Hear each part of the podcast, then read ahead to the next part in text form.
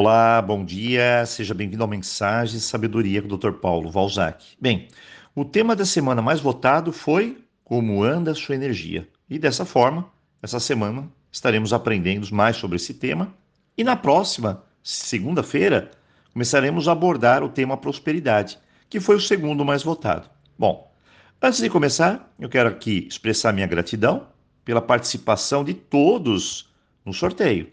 Lembrando que dia 9 sai o resultado eu espero que você seja o ganhador. Então, desejo boa sorte. Outra gratidão vai para os que estão assistindo a nossa série Saúde Natural e que sempre estão também nos prestigiando lá no canal do YouTube. A nossa energia de hoje é gratidão. Mas vamos ao tema. Como anda a minha energia? Bem, nossa energia, ela pode variar de acordo com diversos aspectos. Ela não é estática, ou seja, não é porque eu tenho raiva, eu vou ficar com essa raiva para sempre. Existem meios de mudar a minha energia. Bem, essa é a boa notícia. Mas existem alguns fatores que podem nos manter nessa energia por muito tempo. E aí vem a notícia ruim. Manter-se numa energia negativa por muito tempo pode causar danos extremamente prejudiciais. Então, precisamos observar nossa energia e tentar mudá-la. Vale a pena lembrar que a nossa energia está entrelaçada com nossas emoções e nossas emoções está diretamente ligada ao modo como a gente pensa. Vamos a um exemplo prático. Eu sou uma pessoa negativa. A pergunta é: Quais são os meus comportamentos? Bom, primeiro, sempre estou com medo, sempre reclamando, sempre desconfiado, sempre criticando, se paralisando. Ou seja, como é a energia dessa pessoa negativa? Bem, você já sabe, ela vibra bem baixo e os comportamentos são todos negativos. Ok. Primeiro, as coisas vão dar certo para essa pessoa? Pense comigo as chances de dar certo são pequenas. Por quê? Porque ela está focada no negativo. Então, ela tem um óculos do negativo. Não que ela vai atrair o negativo, mas tudo ao seu redor já é negativo para ela. As pessoas, o trabalho, o ambiente, a família, o dinheiro, os relacionamentos, os seus comportamentos a impede de dar a volta por cima. E afinal, é claro, a gente precisa de disciplina, positivismo, motivação.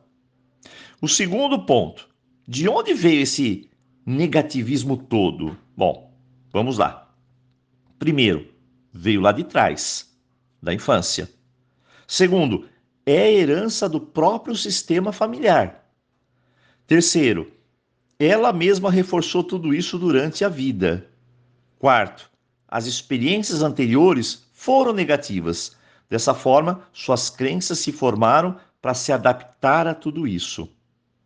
Deu para entender? Agora a grande pergunta, Dr. Paulo, o que fazer?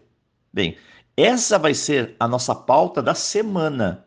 Como sair dos estágios negativos dessa energia. Pensar melhor, sentir melhor, ter melhores crenças.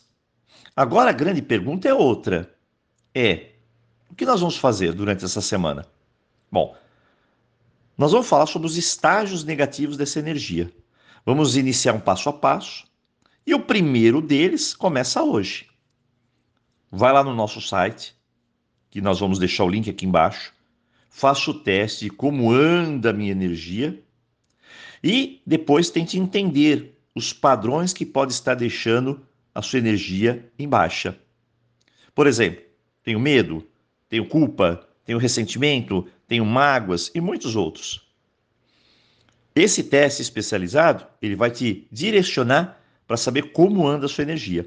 Temos até um teste diferenciado para identificar a sua energia e tratá-la. Então, segue a dica para você.